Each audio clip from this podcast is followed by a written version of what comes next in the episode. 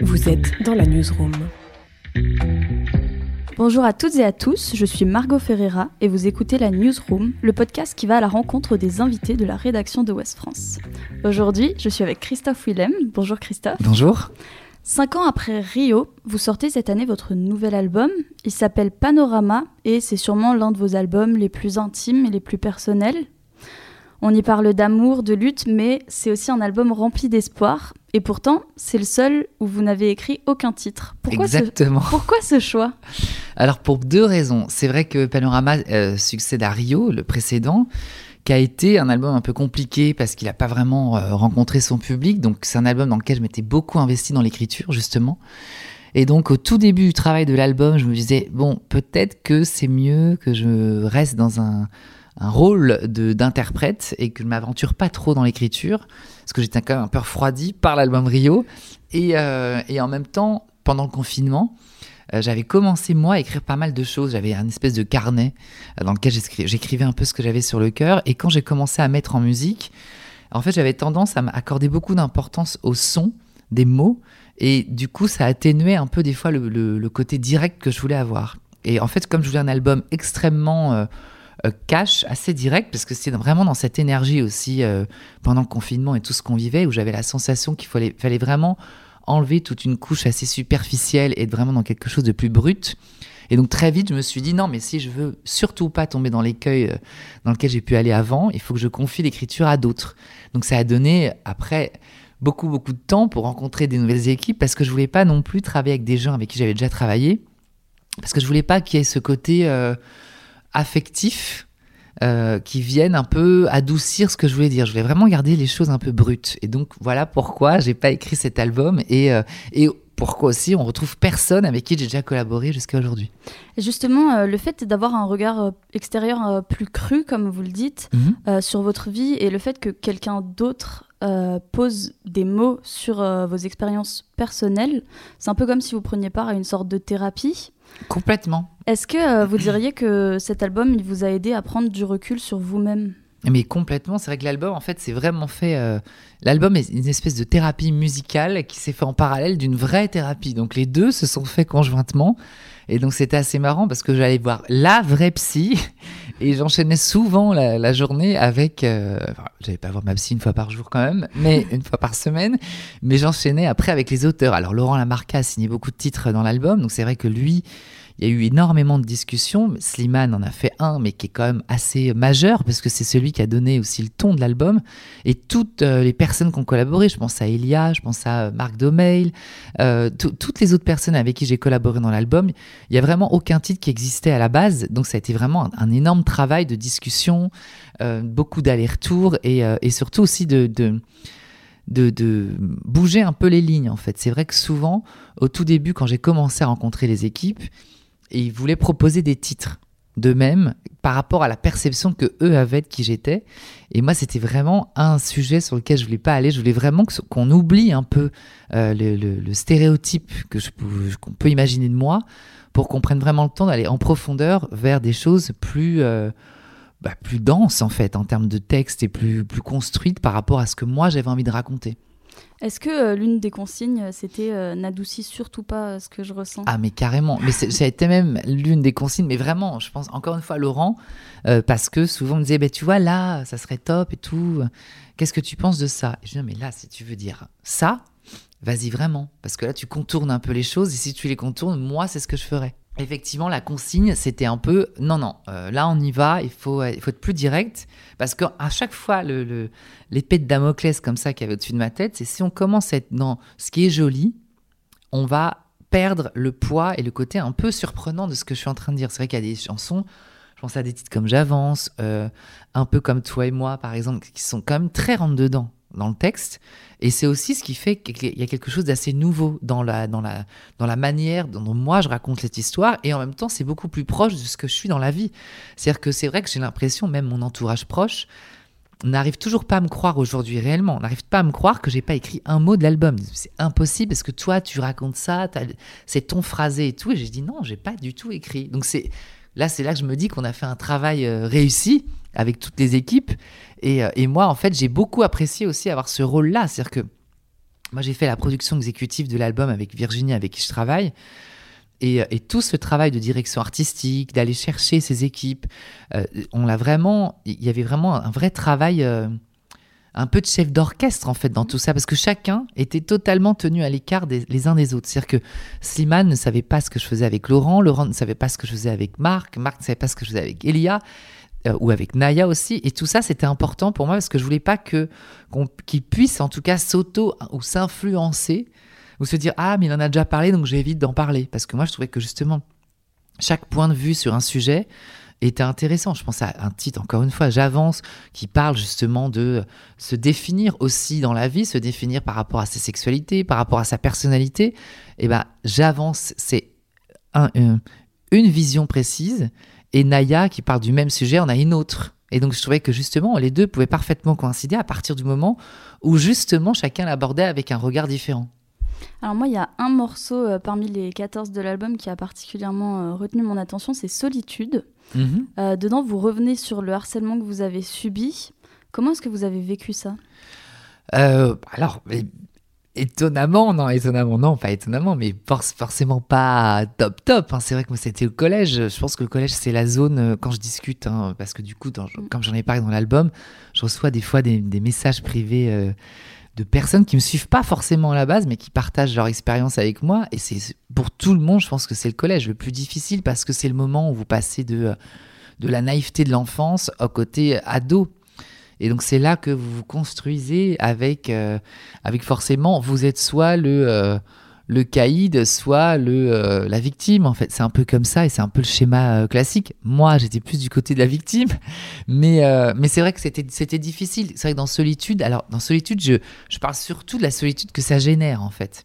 Parce que les gens s'imaginent que, que le plus dur, c'est par exemple de se faire insulter ou alors frapper. Alors évidemment, c'est pas une partie de plaisir, mais le plus difficile, c'est vraiment de se sentir seul. C'est-à-dire quand on n'a pas de référent adulte qui peut, être, qui peut s'interposer ou ne, serait-ce qu'être une écoute, c'est ça qui est très violent. Alors je sais qu'aujourd'hui, il y a quand même pas mal de choses dans les, dans les écoles qui bougent un peu, mais à mon avis, pas assez vite. Et, euh, et je pense qu'aujourd'hui, en plus, avec les, réseaux sociaux, le phénomène, il s'est décuplé, en fait. Parce que moi, à l'époque, quand je dis l'époque, ça fait vieux con, mais, mais à l'époque où, on est harcelé à l'école, bon, vous arriviez chez vous, il y avait quand même un- une zone euh, tampon. Vous voyez, il n'y avait pas ces réseaux sociaux. Aujourd'hui, vous arrivez chez vous, ça continue. Vous voyez, moi, les vacances, c'était un répit. C'était pas le répit de plus aller à l'école parce que j'aimais pas l'école, parce que j'aimais bien l'école en soi. Mais c'était le répit de dire, bon, voilà, j'ai 15 jours de break où personne va m'insulter. Et aujourd'hui, c'est vrai que via les réseaux, malheureusement, c'est un flot continu, en fait. Donc, c'est, je pense qu'il faudrait qu'il y ait un beaucoup, beaucoup plus gros travail de fait sur, euh, sur les encadrants, en fait, des, des, des, des élèves.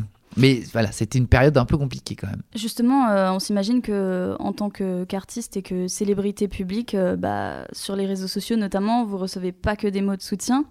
Euh, comment est-ce que vous faites face à ces haters, comme on les appelle? Bah Alors, en vrai, j'ai pas tant que ça. Je suis plutôt bien loti. Non, mais c'est vrai, je vais pas trop le dire. Ne- S'il vous plaît, ne- que ça ne soit pas un appel. mais non, j'ai plutôt de la chance. Là-dessus, les gens sont plutôt bienveillants. À la rigueur, on va critiquer. euh, les gens vont dire J'aime, déteste cette chanson de merde. Bon, voilà, mais c'est pas très original. Ou euh, je peux entendre. euh, vraiment, il a une voix de crécelle. De toute façon, c'est une fiotte. Bon. C'est vraiment des trucs, en vrai, j'ai envie vraiment de vous dire, quand la, la seule chose, c'est quand vous avez été harcelé à l'école, jeune, et vous en faut vraiment beaucoup plus pour réussir à vous Ouais, déstabiliser. J'ai Donc, l'impression que ça vous touche plus trop. non, non, parce que, parce que je trouve que c'est plutôt triste, en fait, euh, les, les gens qui sont dans cette situation-là. C'est-à-dire que je trouve que le plus. Je ne, ne minimise pas les choses, mais en fait, les gens qui, qui harcèlent et qui critiquent sont plutôt les gens à plaindre. C'est-à-dire qu'ils sont plutôt euh, dans un désarroi profond, dans une vie qui les ennuie, et sont obligés de se donner de l'importance à allant critiquer les gens et en s'auto-congratulant. euh, devant leur groupe de potes ou de followers, de dire regarde ce que je vais foutu dans la gueule. Mais in fine, c'est quand même, euh, ça révèle quand même le vide intersidéral de leur vie. C'est plutôt ça qui est, dommage en fait. Mais, mais c'est vrai que je, vois, moi, je, je, par exemple, j'admire hein, des artistes. J'en ai parlé une fois avec Bilal Hassani, par exemple, qui lui vit des choses. euh, alors j'ai l'impression un peu moins aujourd'hui, mais d'une violence. Enfin, c'est quand même très très très violent. Mais après, voilà, je pense que ça fait partie malheureusement de, euh, de ce métier, de tous les métiers publics en fait. Donc je pense que c'est ça. Mais après, j'ai quand même eu des dossiers. hein. J'ai quand même eu une fan qui m'a harcelé pendant six ans. Ça s'est terminé quand même avec un procès. Donc non, non, il y a eu des choses euh, balèzes. Il y a des choses balèzes. Mais, euh, mais fais pas non plus la pub. Donc, euh, donc on ne sait pas. Mais il faut réussir à avoir un minimum de, de, de- je pense, de recul par rapport à tout ça, en fait. C'est ça. Et c'est le plus difficile.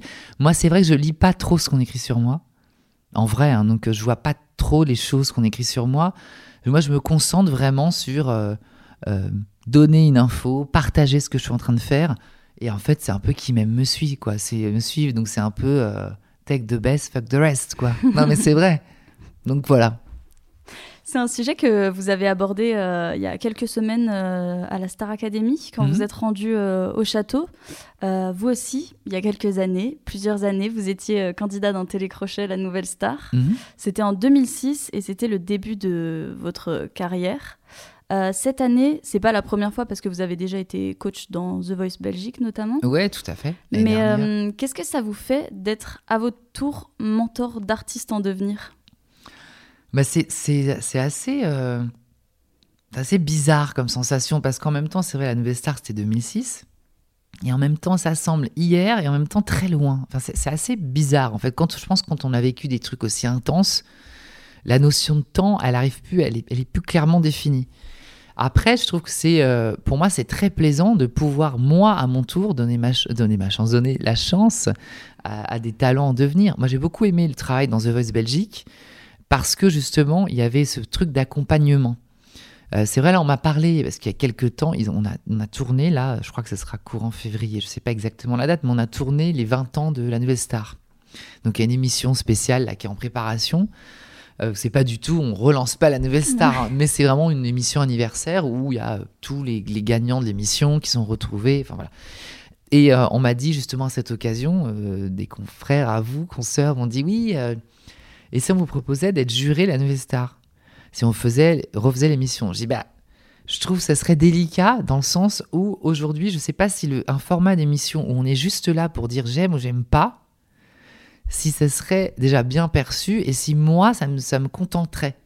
Je pense que j'aurais une frustration de me dire, bah non, je ne suis pas juste juge en fait. Moi, je veux vraiment accompagner les gens. Et je vois dans The Voice Belgique, parce qu'en vrai, il faut pas se leurrer, quand vous, quand vous vous retournez ou quand vous sélectionnez quelqu'un, vous le faites. Et aujourd'hui, il y a quand même les gens ont une culture musicale, une ouverture musicale qui font que, qui fait que vous avez quand même des gens des fois qui ont un niveau de chant, vous avez rien à leur apprendre au niveau chant en fait. Et je pense que toute la valeur ajoutée que nous on peut apporter à des talents, c'est justement toutes ces questions de comment gérer la notoriété, euh, comment gérer le fait d'être public. Voilà, mon premier truc à chaque fois que je leur, je leur expliquais à mes talents, c'est non, mais il faut absolument checker beaucoup plus vos réseaux sociaux. Arrêtez de publier des choses perso, ou alors faites-vous un compte perso, mais ne mélangez pas les choses parce que voilà, votre sœur, votre mère, euh, votre euh, fils, à la rigueur pour certains, dites-vous que vous, vous devenez public, mais eux vont le devenir aussi si vous ne scindez pas les deux. Voilà, c'était des choses très techniques comme ça. Et en même temps, c'est ce qui leur a beaucoup apporté. Et quand je reparle des fois avec eux, parce que je je suis en contact avec eux, ils vont dire, mais vraiment, ça, ça nous a fait beaucoup de bien que tu nous accompagnes là-dessus. Et je pense que c'est nous, à l'époque, on n'avait pas de réseaux sociaux, c'était MySpace. hein. donc euh, là, on parle d'un temps que euh, les moins de 20 ans ne peuvent pas connaître, les moins de 30 ans même. Mais, euh, mais c'est vrai que c'est quelque chose, nous, l'accompagnement, qui a peut-être pu manquer. Nous, c'était vraiment un télécrochet. Donc, c'était vraiment, on chante toutes les semaines devant un jury et ils nous disent on aime ou on n'aime pas. C'était très différent quand même. Est-ce que vous avez tout de suite accepté euh, de faire le retour des 20 ans de la Nouvelle Star? Oui, oui, oui. Ah bah oui, parce que c'est quand même euh, l'émission euh, qui m'a fait naître. hein. donc, euh, non, non, moi, tout de suite, j'ai dit oui avec plaisir. Ça vous arrive parfois de regarder vos anciennes prestations? Alors j'y regarde des fois quand je prépare des concerts. Pourquoi? Bizarrement, où là, sur cet album, pendant toute cette période de confinement, j'ai revu certaines prestations de la Nouvelle Star et certains lives que j'avais pu faire. Parce que j'étais vraiment dans ce travail de remise en question après l'album Rio. Donc j'avais besoin un peu de revenir à la source de tout ça et chronologiquement de re- retracer un peu cette histoire-là. Mais sinon, c'est pas un truc que je fais. euh, que je fais régulièrement. Le mec ne se regarde pas H24. Tiens, on va se faire un petit replay ce soir. Bienvenue. Non, je ne fais pas ça. Ça vous a aidé à voir un peu votre évolution Oui, avoir l'évolution et avoir aussi comment, euh, comment, à quel moment, d'une certaine manière, j'ai eu la sensation de, de, on devient toujours un moment dans, un, dans une carrière un peu la caricature de soi-même. Il y a toujours un moment où ça vrille. C'est le moment où, par exemple, on va vous dire Ah, c'est génial de chanter en voix aiguë. Alors, tac, vous avez chanté que en voix aiguë tout le temps.